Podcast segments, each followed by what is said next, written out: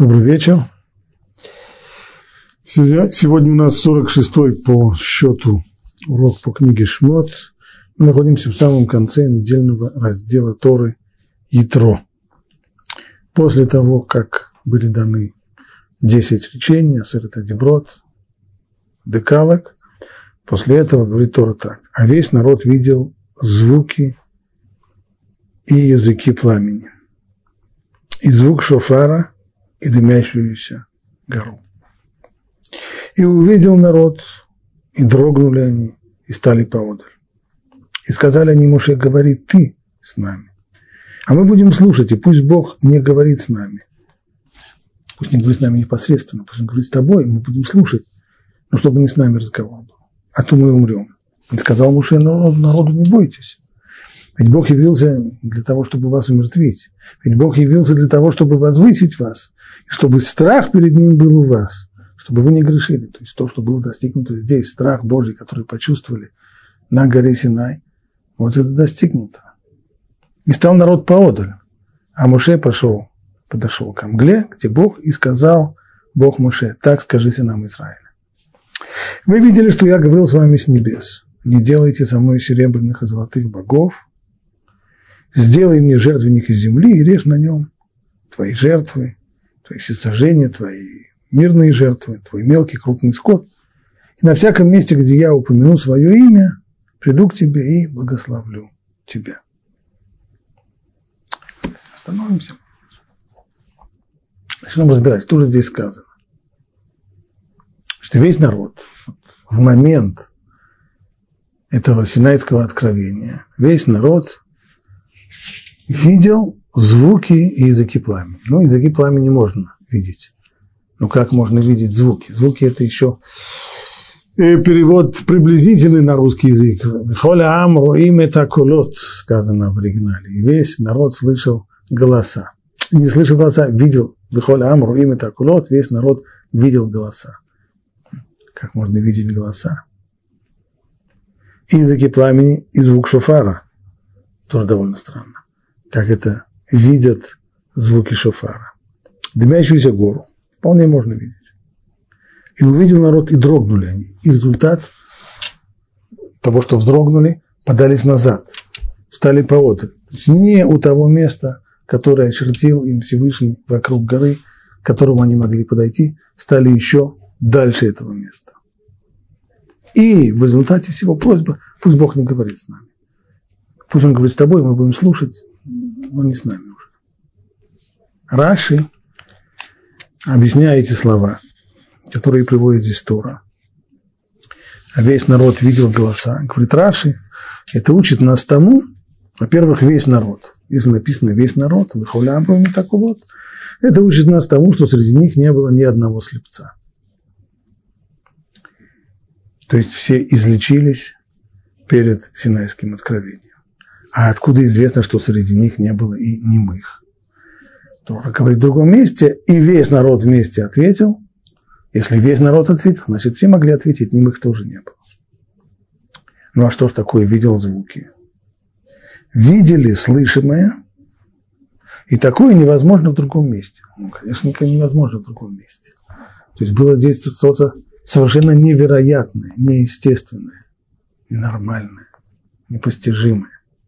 А почему оно было и что оно значит? Что значит видеть голоса этого Раши не объясняет. Только говорит нам, что то, что обычно людям необходимо слышать, то на этот раз видели.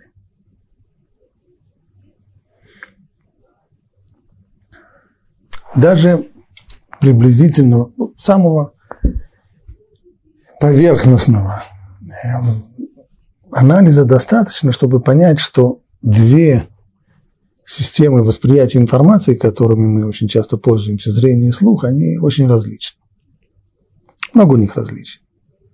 Прежде всего, мы, когда мы видим, мы видим много сразу. А вот слушать много сразу у нас не получится.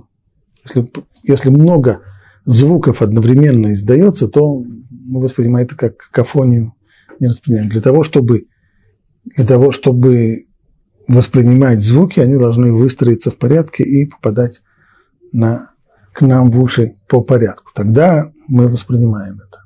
А иначе какофонии ничего не разбираем. Более того, зрение – это способ воспринятия поверхностной информации. Того, что так как вещи, так как они выглядят, так мы их воспринимаем. А вот слухом мы воспринимаем вещи иногда более глубокие. Например, когда нам объясняют не все то золото, что блестит. Блестит оно блестит, я глазами вижу, что оно блестит. Блестит, значит здорово, мне оно уже нравится, оно уже хорошее. Я говорю, не-не-не-не, блестит оно, блестит. Но на самом деле вовсе, может быть, оно вовсе не золото. Может быть, оно на самом деле намного-намного хуже. А этого не видно того, что это хуже. Видно то, что оно блестит. Блестит, я делаю вывод золота. Это на самом, самом приблизительном и поверхностном уровне. Для того, чтобы понять это чуть глубже, мне кажется, имеет смысл об этом глубоко поговорить.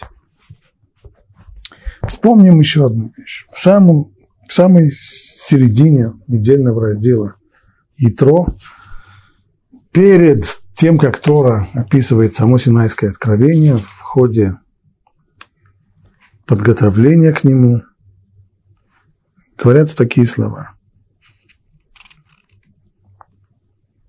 И сказал Бог Муше,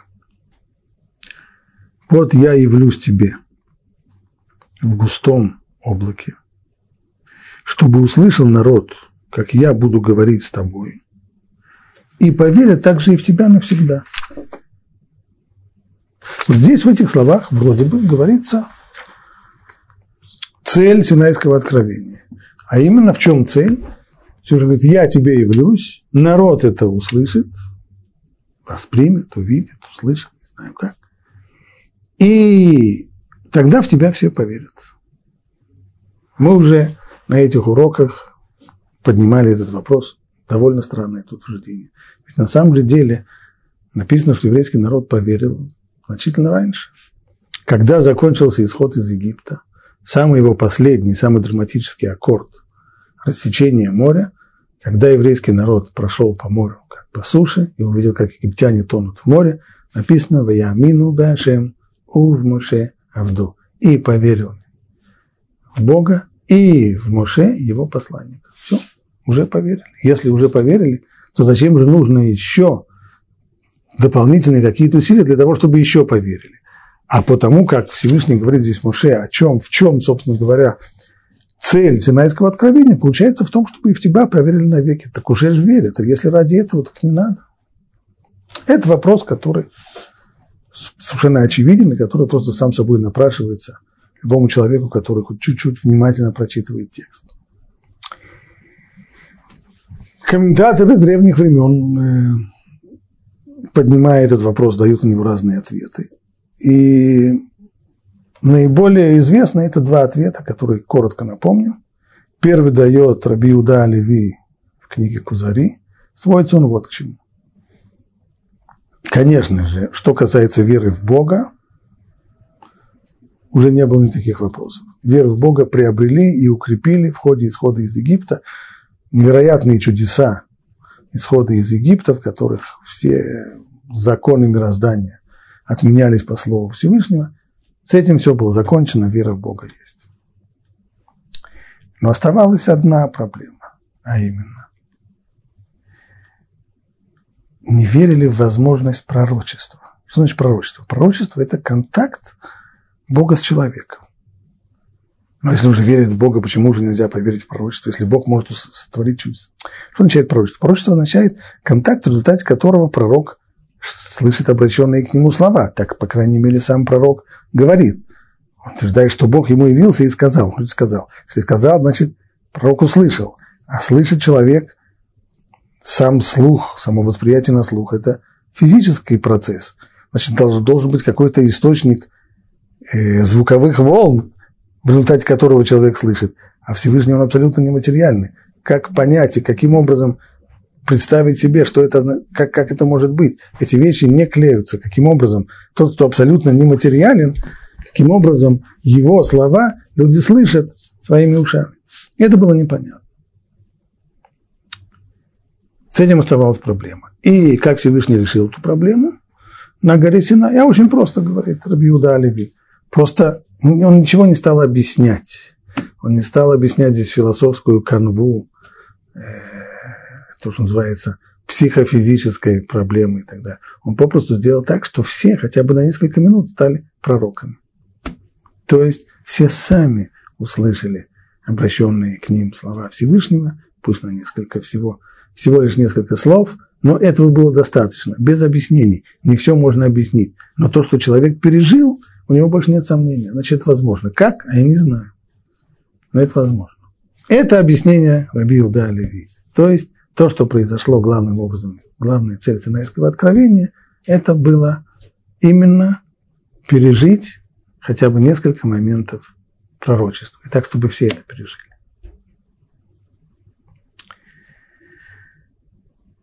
Рамбам говорит не так. Рамбам говорит, что на самом деле веры, полученной при помощи чудес исхода из Синая, было недостаточно. Конечно же, написано, что поверили, да, но это вера, у которой есть изъян. Вера с изъяном, потому что всегда остается какое-то сомнение. Человек видит чудо, да, это очень здорово, очень впечатляюще, но где-то там внутри червячок сомнения всегда остается.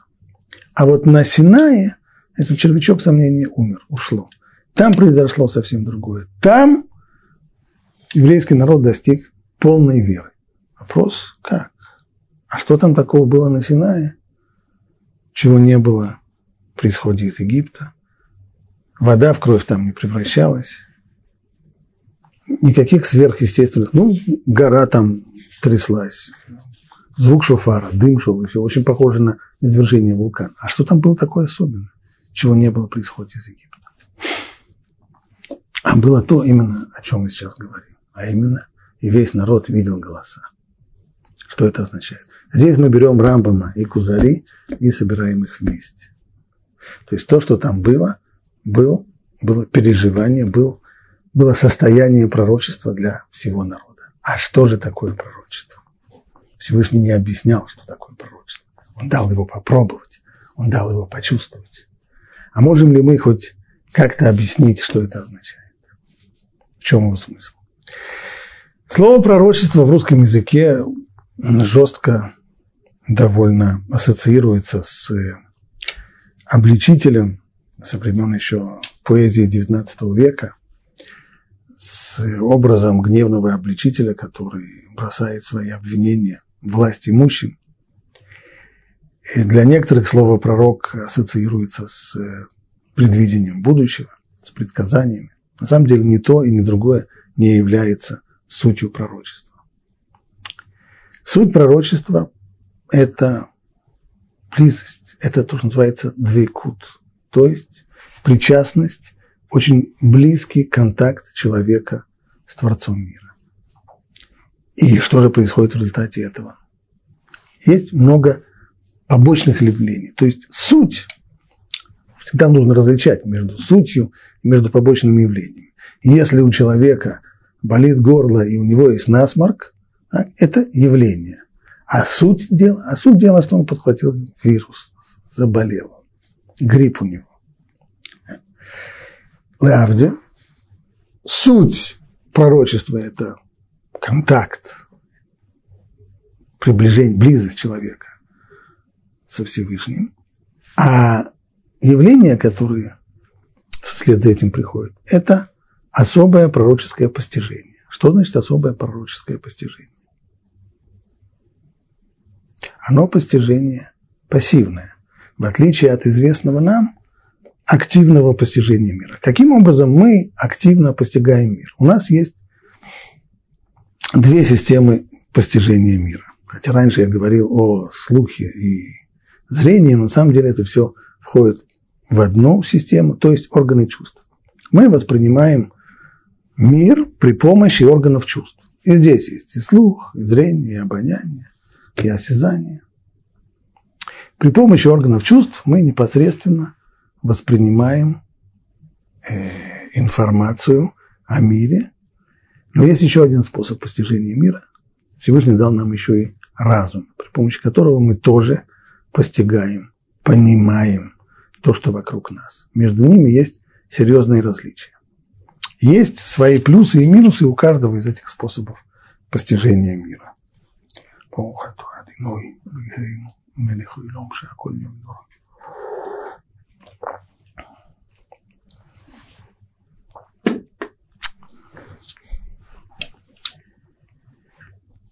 Органы чувств приносят нам непосредственную информацию. Я не делаю, я не должен делать из нее выводы.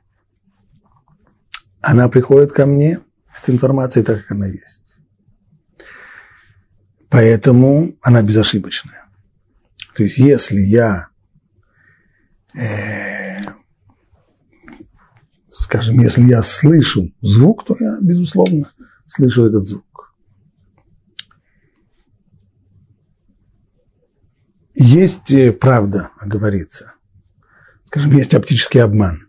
Совершенно верно. Но оптический обман – это уже не то, что мне информация приходит искаженная. Информация происходит точная. Только мой мозг эту информацию неправильно воспринимает, неправильно перерабатывает. А информация приходит, безусловно, безошибочно. Но у нее есть один минус этой информации. Она поверхностная я вижу исключительно только предметы так, как они выглядят. При осязании тоже я могу почувствовать только верхнюю, внешнюю поверхность, а то, что внутри, а то, что внутри уже нет. И если я смотрю, смотрю я на комнату, то мой взгляд в конечном итоге натыкается на стенку, а что там за стенкой, я уже не вижу. И даже если перед стенкой поставить шкаф, то я увижу только шкаф, Шкаф. А что, за шкаф? а что внутри шкафа? Не вижу. Нет возможности. Разум прям противоположен. С одной стороны, разум способен проникать туда, куда органы чувств не проникают. Человек может высчитать определенные вещи, не видя их. К примеру, находится ли кто-то в квартире, где мы сидим сейчас? Я его не вижу, но я могу рассчитать. А именно, я знаю, что он зашел, я видел его раньше, когда он зашел. Я знаю, что я запер дверь, ключи находятся у меня. Я знаю, что на окнах находятся решетки. Сквозь стенку, скорее всего, он не просочился. Через э, водопроводные трубы тоже. Значит, он здесь. А почему я его не вижу? Он в соседней комнате. Меня от него сейчас скрывает стена. Я не могу посмотреть через стену. Но я знаю, что он находится там. Та и стена, на которую я сейчас смотрю, она выглядит белая, крашеная. Что я вижу? Поверхностный слой краски на стене. Но знать-то я знаю больше того. Я же знаю, что за этой краской есть стена, и я могу даже сообразить, из чего она сделана. Наверняка она сделана из кирпичей с раствором и штукатуркой покрыта. А потом уже сверху, а вот здесь стоп. А может быть, на самом деле она сделана из совершенно других материалов. Я продумал, догадался, что стенка, она внутри не белая. Она из кирпичей. А не все стенки из кирпичей. Может быть, эта стенка на самом деле из гипсовых э, перегородок. Очень может быть. То есть здесь выясняется, что у разума есть один минус, а именно разум ошибается. Потому что человек активен, когда он делает выводы разума из того, что ему приносят средства информации, и то, что ему приносят органы чувств, то в ходе выведения выводов он может ошибаться. Обычно мы пользуемся обоими способами постижения мира. А именно, на первой стадии мы собираем информацию при помощи органов чувств, а затем мы уже при помощи разума ее обрабатываем. У каждой из этих систем, как мы сказали, есть свой минус, есть свои ограничения. Органы чувств приносят мне безошибочную информацию, но ограниченную и поверхностную. А разум его уже не ограничивают те ограничения, которые, которые есть у органов чувств. Но зато здесь уже возможны ошибки. А вот если бы был какой-нибудь третий способ постижения мира, который имел бы только одни плюсы и не имел минусов. То есть, с одной стороны, это было бы восприятие информации непосредственное и пассивное, без необходимости делать вывод. Но с, друг, но с другой стороны, чтобы оно не было поверхностным, чтобы оно не было внешней, чтобы была возможность заглянуть вглубь вещей. Глубоко, чтобы был какой-то такой глаз, который смотрел бы не поверх вещей, а который проникал бы в самую, в самую глубь. Но без необходимости разумом додумывать, делать расчеты и ошибаться. Вот если бы было такое восприятие, тогда мы были бы просто сверхчеловеками. Вот такое восприятие есть восприятие пророка. Восприятие пророка, оно не активное. Пророк не делает шагов, не делает каких-то действий для того, чтобы что-то воспринимать. Ему это дается восприятие свыше. Всевышний это ему дает. Поэтому человек здесь пассивен. Его разум не участвует в постижении пророчества. Ни в коем случае. Более того, абсолютное большинство пророков во время, в ходе, в ходе пророчества они вообще впадают в транс, в такую спячку, когда разум попросту отсутствует. А восприятие идет, минуя разум. Стало быть, это непосредственная и безошибочная информация. Это раз. Но с другой стороны, она глубокая, она не внешняя, она проникает в самую-самую суть вещей. А что такое суть вещей? Ну вот на первом, на первом, в первом приближении мы сказали, вот я смотрю на стенку, стенка белая, но я понимаю, что на самом деле это только внешняя сторона, только краска на ней. А за внешней краской там есть еще и штукатурка. А за штукатуркой есть еще и кирпичи. Или, может быть, другое, может быть, там э, гипсовые перегородки, а может быть, там что угодно там может быть. А может быть, это вообще даже литой бетон. Все может быть. Но, по крайней мере, есть, я додумываю то, что есть там внутри. Когда мне показывают апельсин, глаз видит ярко-оранжевую кожуру, вот нечто такое кругловатое, вот это вот апельсин. Разум знает больше. Я услышал, мне объяснили, я услышал или прочитал, или мне кто это объяснил, что на самом деле это плод из семейства цитрусовых, и он обладает э, так, так, так, такой-то калорийной ценностью, и в нем есть витамин С, и в нем есть э, такая-то кислота, и в нем есть э, сахар, глюкоза еще. Есть масса информации, которая за этим. Да и просто еще по памяти, я помню, когда последний раз ел, топ, э, ел этот самый апельсин, выяснилось, что за кожурой там есть еще одна белая кожура, а за белой кожурой там есть еще и дольки, а в дольках на самом деле есть такие пузырчики, которые наполнены соком, а там есть еще, есть еще и внутри, совсем-совсем внутри, есть маленькие такие семечки. Они, правда, невкусные, но зато в книжках написано, это мне рассказали, что там-то на самом деле все главное. Там записан весь генетический код, необходимый для того, чтобы из этого маленького зернышка выросло новое апельсиновое дерево. Массу вещей, которые я не вижу, но они все в глубине. Я их вглубь я проникаю обычно, не будучи пророком, я проникаю туда своим разумом. Ну и, естественно, бывает, что и ошибаюсь. Пророк видит вглубь. И что же видит пророк, когда он смотрит на апельсин? Видит э, дольки, видит э, зернышко, видит количество глюкозы, которое в этом есть. Нет, еще глубже. Самую-самую-самую глубь. Самую-самую глубь каждой вещи. А куда уже можно больше вглубь? Что уже есть там глубже, чем зернышки и чем генетический код, чем ДНК? Что уже может быть?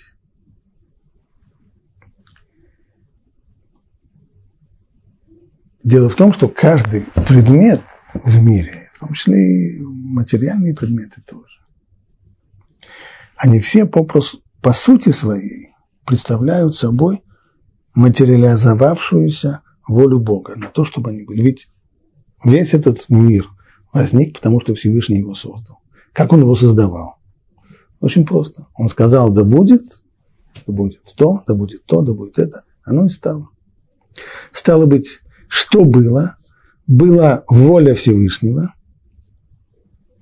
которая оформилась как Маамар, Баасара Маамарот Невраулам, десятью словами, десятью речениями был создан мир, не путать со Деброд с декалогом, с десятью речениями, которые были даны на Синае. Но не случайно здесь параллель. Итак, есть воля. Воля оформилась в речение. А уже речение, оно материализовалось в конкретный апельсин. Слово «воля» на языке Торы – это «коль».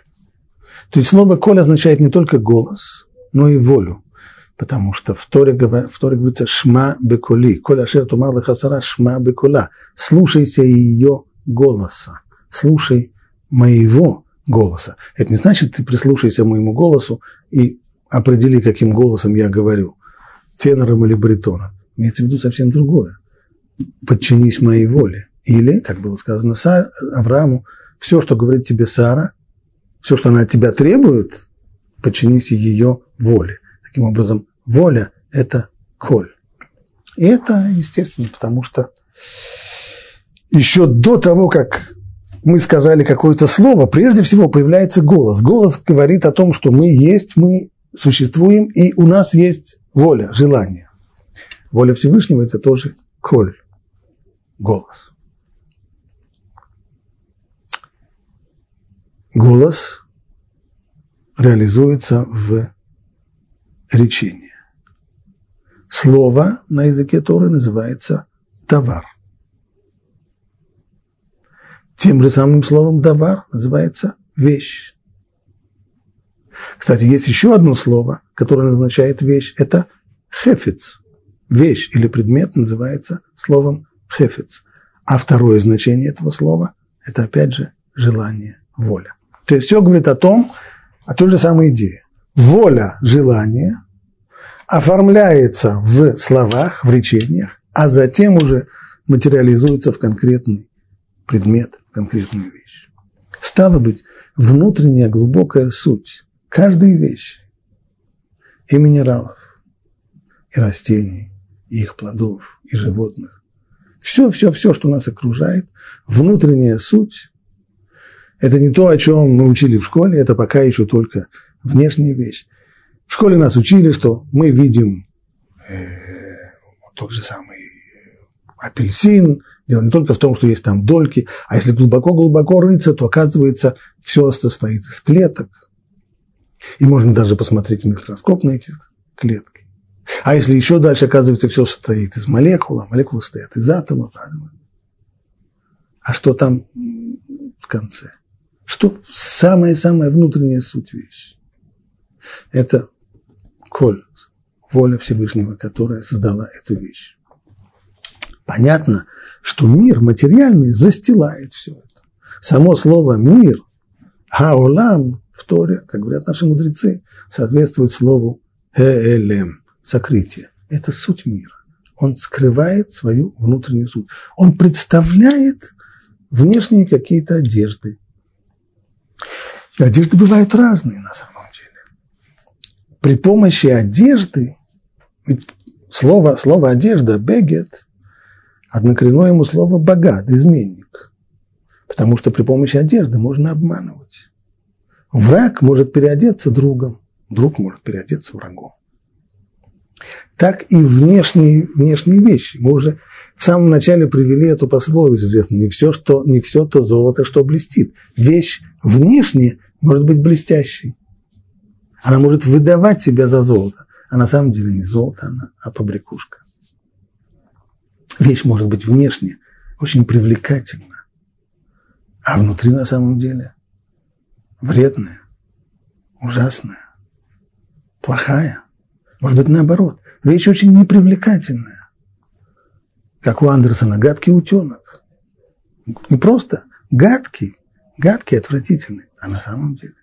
А в глубине там что скрывается? Совсем другое. Когда человек смотрит на аппетитный розовый кусок знаю, там, э, свиной ветчины. Глаз его воспринимает. Этот кусок мяса, он ему много говорит. Что он ему говорит на внешнем уровне? Я свежий, розовый. Я вкусный. Съешь меня. Будет очень вкусно. Человек воспринимает эту информацию. Это то, что дает ему глаз. Правда, есть у человека еще и разум. Разум, если он читал всякие книжки, слушал уроки, то он знает, да, это может быть очень красиво, это может быть даже привлекательно, но нельзя. Запрещено. Это запрещено. Это нельзя. Асур. Как бы смотрел на это пророк? У него пророческое постижение совершенно другое. Глядя на этот самый аппетитный кусок, видно, что это отрава. Ужасная, страшная отрава.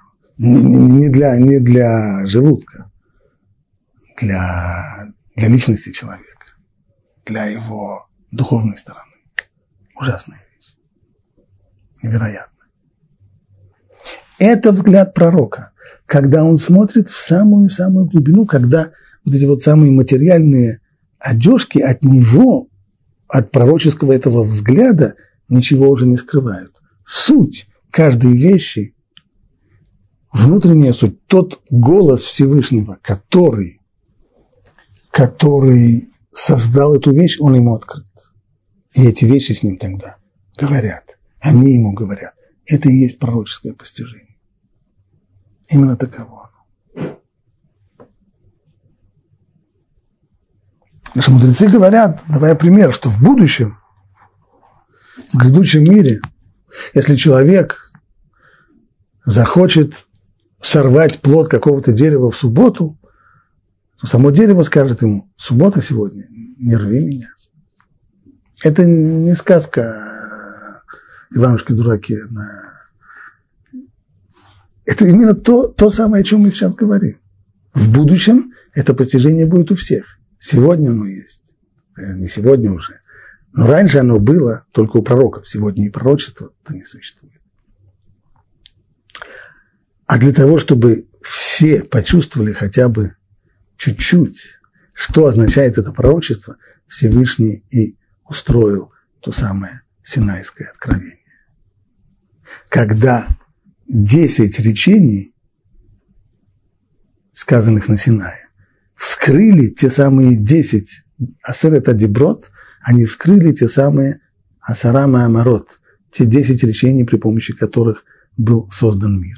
И тогда, как говорит Раши, Всевышний разорвал все небеса, и тогда все воочию увидели Эйнод Мельвадо, нет больше никого, кроме него, только воля Всевышнего. Что это значит? Это то, что говорят наши, наши мудрецы здесь написано в Торе «Вихоля ам руим такулот». И весь народ видел голоса, не слышал голоса. Это люди, у которых галлюцинации голоса слышат. Здесь народ видел голоса. Что это означает? Поскольку все стали пророками, то все видели те самые голоса, колот, те самые, ту самую волю Всевышнего. Колот, мы говорили, что слово коль – это не только голос, но и воля, все видели ту самую волю Всевышнего, которая образовала все, все, все, что вокруг них. То есть внешние покровы улетучились. И не случайно Тора несколько раз подчеркивает, что был там огонь, что вся гора тряслась, дым был там и огонь. Почему огонь? Огонь – это то, что пожирает всю материальную оболочку. Вот этот самый огонь, правда, от этого огня прикурить там не, не было никакой возможности. Но это огонь, который снял все материальные покровы, и тогда люди оказались лицом к лицу с реальной действительностью. А реальная действительность – это не те одежки, которые эта действительность представляет нам. Это то, как она воспринимается нами ежедневно. Это то, как она хочет себя показать. А реальная действительность во всей своей глубине, по сути своей. И вот это был момент пророчества. И это был момент Синайского откровения. И об этом говорит Рамбам. Что на Синае не было чудес, но именно на Синае еврейский народ пришел к полнейшей вере. Почему? Да потому что там, как пишет Рамбам, наши глаза видели, а не чужие. Наши уши слышали, а не кто-то нам рассказал.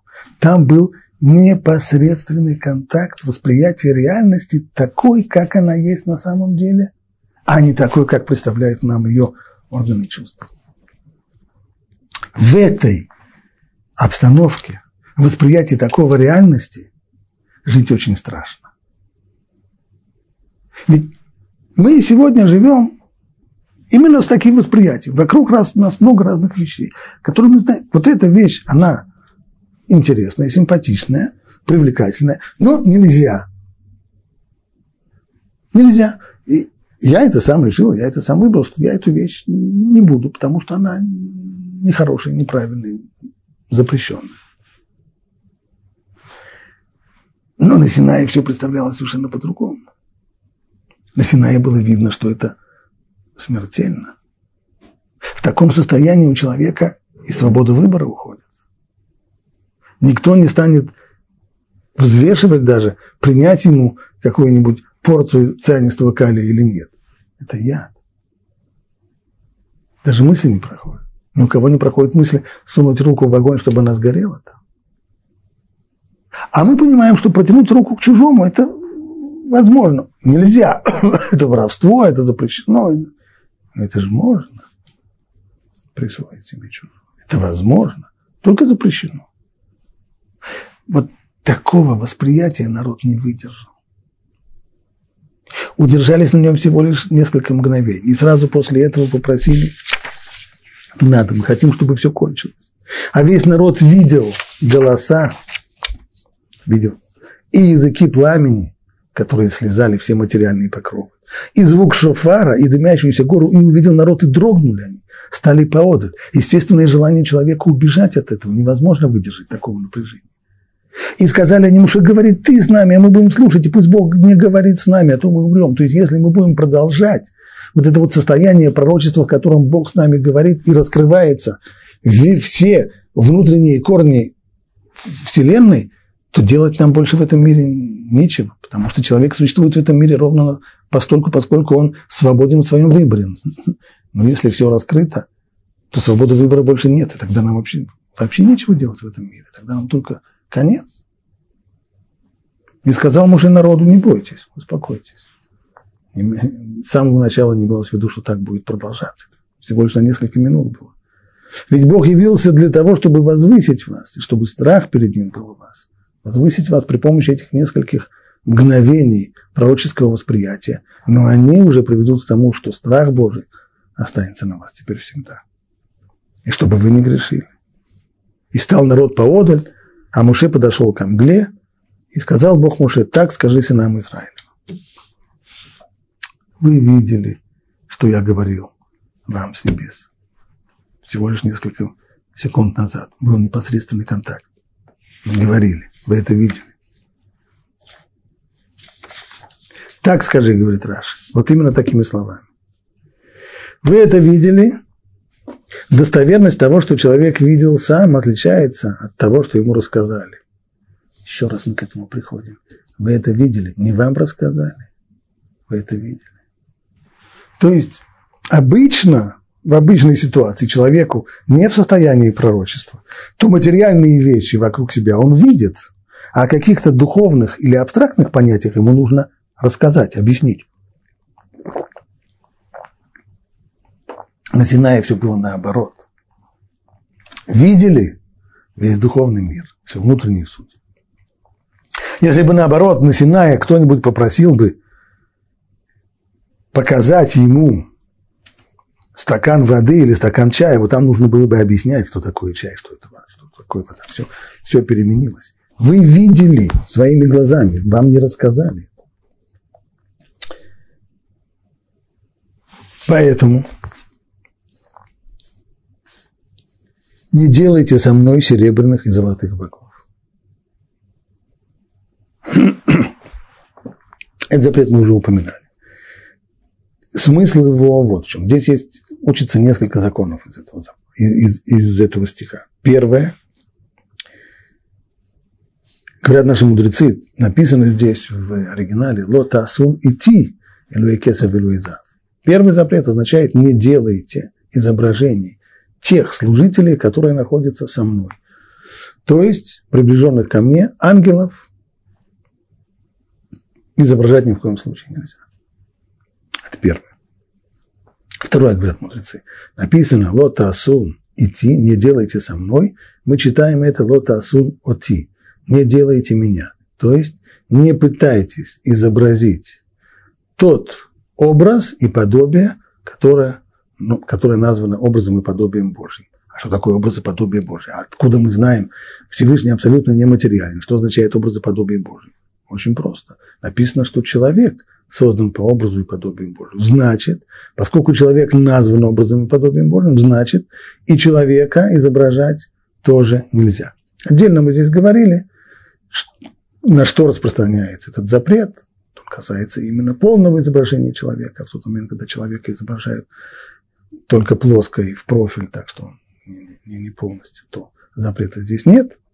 Это второе. И третий запрет, Раши здесь говорит, Почему тогда сказано золотых и серебряных? На самом деле, два первых закона касаются любого изображения при помощи любых материалов. А серебряных, то, что сказано здесь, это запрет, имеется в виду вот что. Это запрет делать из серебра круви.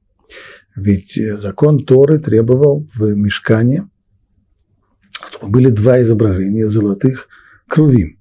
Так вот, они должны быть точно так, как сказано это в Торе, золотые. А если творческая фантазия художника толкает его на то, чтобы сделать их серебряными, потому что ему кажется, что это более соответствует духу или еще чему-нибудь, то тогда, если вы сделаете его из серебра, то есть нарушите хотя бы одну небольшую деталь той самой заповеди, то они будут передо мной подобны идолам, то есть все равно как э, идолопоклонство. Ну, а почему тогда написано золотых богов? Ведь кровим-то нужно было делать из золота, значит, все хорошо. Имеется в виду, это запрет делать больше двух. Если кто-то решил, что два крува – это хорошо, а вот неплохо бы еще и третий, который объединял бы этих двух или еще что-нибудь, да, тогда это будет запрещено, тогда это все равно, все равно, хотя он будет сделан точно так же, как первые два. Сделать первые два – это исполнение заповеди Торы, а добавить к ним еще третьего – это уже идолопоклонство. Далее говорит Тора еще.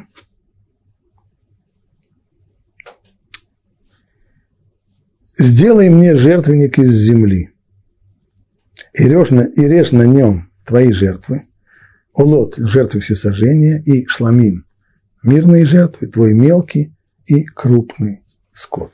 Что такое жертвенник земли? Жертвенник никогда не был из земли. Объясняет Раши, это означает, что жертвенник должен стоять прямо на земле, а не на столбах, не на сваях, не на фундаменте. А жертвенник должен, жертвенник был сделан э, не из земли, но стоять он должен из земли. Иное толкование, это касается и жертвенника, который будет построен в дальнейшем в храме. Жертвенник этот должен быть построен из э, из камней, как это говорит Тора здесь дальше, но стоять он должен непосредственно на земле.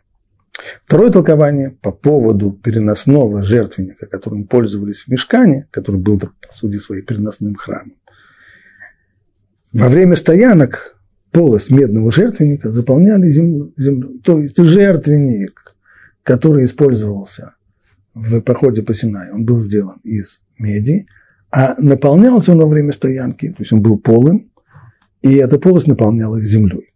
Еще одна проблема есть тем, что написано «режь на нем». Как это режет на нем? Ни в коем случае на жертвеннике ничего, ничего не режется. На жертвеннике воскуряется уже зарезанная жертва. Квитраж имеется в виду не на нем, а подле него. Это уже просто идиома. В слово, на, слово «аль» на оно в языке Торе переводится не только на, но и рядом, подле, около. На всяком месте, где я упомяну свое имя, приду к тебе и благословлю тебя. Очень непонятные слова. Скорее всего, нам хотелось бы понять их так. На всяком месте, где ты будешь упоминать мое имя, то я к тебе явлюсь и благословлю тебя. Но так не написано. На всяком месте, где я упомяну свое имя, явлюсь к тебе и благословлю тебя. Как это понимать, говорит Раши? То есть в том месте, где я позволю тебе произносить мое подлинное полное имя, а не то, как мы произносим сегодня имя, которое только его заменяет, то я приду и благословлю тебя. Что это означает? Это означает, что подлинное имя Всевышнего можно произносить только в том месте, куда Всевышний, где Всевышний является, то есть только в том месте, где есть раскрытие его, где есть шхина, его ощущение его непосредственного присутствия. То есть, другими словами, его подлинное имя можно упоминать только в храме и ни в каком другом месте за его пределами. Если ты будешь делать не жертвенник из камней, то, делай его из, то не делай его из тесанных камней, чтобы ты не занес на них железо и не осквернил его.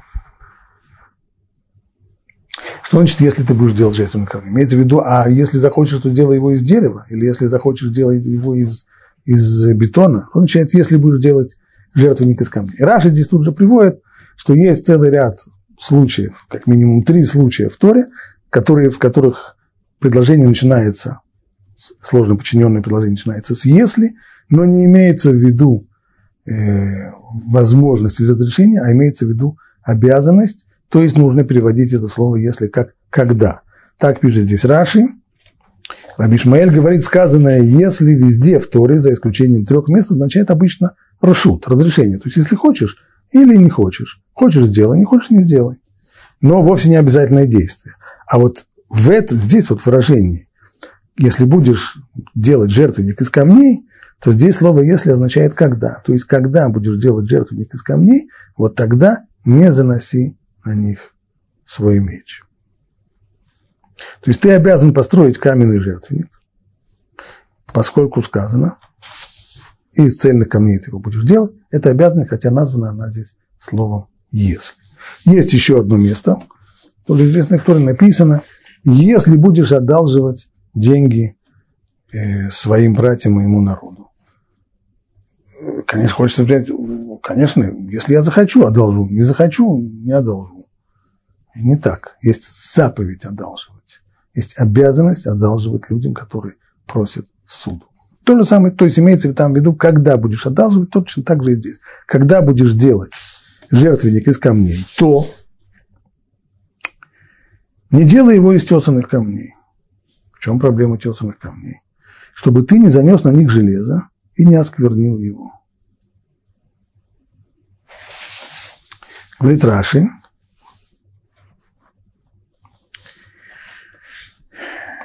Отсюда ты учишь, что когда над, над камнем заносят железный, железо, железный резец, железные орудия труда, то тем самым ты оскверняешь его. В чем здесь дело? Почему, почему если кто-то хочет отпилить кусок, э, кусок камня при помощи железной пилы или отбить кусок камня при помощи железного зубила и молотка, почему этим его оскверняют? Что с ним такого плохого? Продолжает Раши, цитируя слова мудрецов, ведь жертвенник, он предназначен для того, чтобы продлевать жизнь человека. Каким образом он продлевает жизнь человека? Жертвенник – это не, не книга о сохранении здоровья. Имеется в виду, что на жертвеннике приносят искупительные жертвы за грех. И тем самым продлевается жизнь человека, который иначе погиб бы намного раньше за свои грехи. А железо – это такой материал, из которого делают орудие убийства, и оно таким образом предназначено или символизирует сокращение жизни человека. И нельзя заносить орудие способные укоротить жизнь на жертвенник, который предназначен для того, чтобы продлевать ее. А Рамбан исследует здесь подробно этот запрет и объясняет на следующую вещь.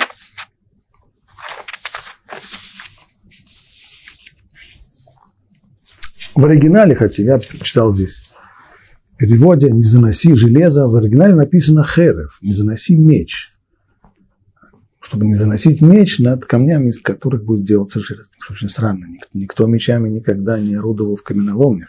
С каких пор, с каких пор меч? Хотя в данной строке, в строке железо названо словом меч, а меч, с другой стороны, непонятно, почему Тора пользуется именно этим словом, как объясняют наши мудрецы, меч – это то самое орудие, которое укорачивает, сокращает жизнь человека. Но почему же можно было тогда говорить о том, что мечом замахиваются на камень? Поскольку на самом деле любое железное орудие, грани которого способны отрубать, отсекать, оно тоже может быть названо словом херев. То есть слово херев имеет в широком своем объяснении, имеет значение не только меч, но и колющее и рубящее орудие. Орудие, которым обтесывает камни, им тоже, его тоже можно назвать херев, хотя у него есть и другие названия тоже. Согласно толкованию наших наставников, мудрецов, эта заповедь дана для того, чтобы жертвенник возводился наиболее совершенным образом, то есть чтобы меч, который укорачивает жизнь человека, не поднимался бы на камни жертвенника, который предназначен для того, чтобы удлинять жизнь человека. Кстати, слово «херев», говорит Рамбан, обратите внимание, от этого же слова происходит слово махрив, то есть разрушающий. Меч железный – это орудие разрушения. Меч этот был дан, это символ Исава, символ на обратной стороны, и поэтому этот символ ненавистен и нежелателен здесь, в храме. Поэтому-то в данной строке Тора и сказано, когда будешь делать жертвенник из камней, то ты не пользуйся обтесанными камнями. Почему? Так как обтесывают камни каким-либо орудием обычно, сделанным из железа, чтобы ты тогда не занес над этими камнями железо, то есть, как сказано, там буквально меч, тот самый меч, который убивает, уничтожает, приносит смерть, и тем самым не осквернил. Поэтому в мешкане вообще не использовали железо, кстати, говорит Рамбан. А мы, если мы внимательно посмотрим описание мешкана, каким образом его строили, из каких материалов. Железа там нет. Хотя для целого ряда вещей может быть как раз железный, например, для колышек, для колев, которыми пользовались в мешкане для того, чтобы натягивать всю эту конструкцию, как раз железо было бы очень подходило бы, но им не пользовались именно по той же самой идее, чтобы исключить железо, которое символизирует оружие смерти, чтобы его не было. Одна вещь исключение а именно ножи, которыми коины забивали, резали животные, конечно же, они были железные. И этого никто не, от этого никто не старался воздерживаться. Но на самом деле, хотя может из этого стиха возникнуть впечатление такое, что для жертвенника нужно было брать цельные природные камни, не обтесанные. Это не так. Камни, безусловно, могут быть и обтесанными тоже. Только Тора не запрещает строить жертвенник из обтесанных камней, подчеркивает Рамбан. Она только лишь э, запрещает обтесывать их железом. Вот это должно быть исключено. А если мы научимся обтесывать их другим способом, пожалуйста. Если мы можем делать это, э, как как-то, кстати, делалось при строительстве храма, был использован шамир. Шамир – особое живое существо, малюсенькое, как говорят наши мудрецы, когда Шамир проходил, проползал, точнее, по вычерченной ему черте по камню, то вот по ходу, по которому он проползал, этот камень раскалывался, была э, трещина и очень, э, очень гладкая, и таким образом обтесывались камни при помощи вот такого чудесного животного. Не было необходимости класть в жертвенник необтесанные природные камни, они могли быть обтесанными, даже очень сильно, но только не делать это железом. Это было в мешкане, в храме. Теперь, что касается самого храма, правда, в, по поводу царя Шломо написано, что когда он строил храм, то никакого железного орудия не было слышно в доме при его постройке. То есть не пользовались железными орудиями не только при постройке, при сооружении жертвенника, но и при постройке вообще храма царя Шломо. Но закон этого не требует, говорит Рамбан. Это была просто хумра, устражение, которое принял на себя царь Шломо, развивая этот запрет Торы. А на самом деле закон позволяет пользоваться железными орудиями для обтесывания, для сооружения всего храма, за исключением жертвенника. Почему тогда сказано, что ни молота, ни топора и никакого железного орудия не было слышно в доме, имеется в виду в храме, в Доме Божьем при его постройке, в доме не было слышно, а вне его было слышно. То есть делалось все так. Камни для сооружения храма, их откалывали железными инструментами от горных пород, то есть в каменоломнях их отбивали, безусловно, железными инструментами. И обтесывали их там же, в каменоломнях тоже железными инструментами, зубилами, э, стамецкими и другими. И также железными инструментами срубали и деревья, которые использовались для сооружения храма. И об этом написано. «И приказал царь, и привозили большие камни, чтобы заложить основы дома из тесанных камней». Можно посмотреть сегодня у западной стены храма, посмотреть на камни, которые лежат в фундаменте стены. Многие утверждают, что это еще камни, что это фундамент еще первого храма. Они совершенно громадные, невероятных размеров, невероятной тяжести, так что не очень понятно, каким образом их перевозили, но они абсолютно-абсолютно гладкие. Гладкие и притерты друг к другу настолько, они лежат друг на друге, без всякого раствора, без, без ничего, и попытка между ними просунуть даже листочек бумаги окончится ничем. Абсолютно-абсолютно гладкие. И, безусловно, это достигалось э, железными орудиями и готовили деревья и камни для постройки. Для постройки дома, то есть использовали именно тесанные камни, но когда камни доставляли уже к месту возведения храма, чтобы строить из них стены, вот тогда уже, там уже на стройплощадке храма их не обрабатывали железными орудиями и не заносили над ними железо, как это принято у строителей. Это означает этот порядок, и хотя там еще упомянуты цельные камни, имеется в виду цельные, не потому что они были неотесанные природные камни, они были отесанные, гладко, почти полированные, а то, что имеется в виду цельные, это именно их вот эта вот полированность, то есть абсолютно, абсолютная гладкость, то, что в них не было ни выбоин, ни щербатин, ничего. Можно и сегодня посмотреть эти камни. Кстати, известная вещь, самый, самый большой из камней, который лежит в фундаменте западной стены, стены плача, он 13,5 метров в длину, то есть его вес где-то 650-700 тонн. Как такую махину могли перевозить, очень-очень непонятно. Это намного больше, чем те камни, которых, из которых сложены египетские пирамиды. Там средний вес камня 70 тонн, а здесь одна, вот, один этот самый камень, он где-то 650-700 тонн совершенно невероятная вещь. Но каким-то образом ее перевезли, как мы сказали, обтесывались такие камни еще в каменоломнях, и уже в готовом обтесанном виде перевозились на стройплощадку и укладывались уже без участия железа.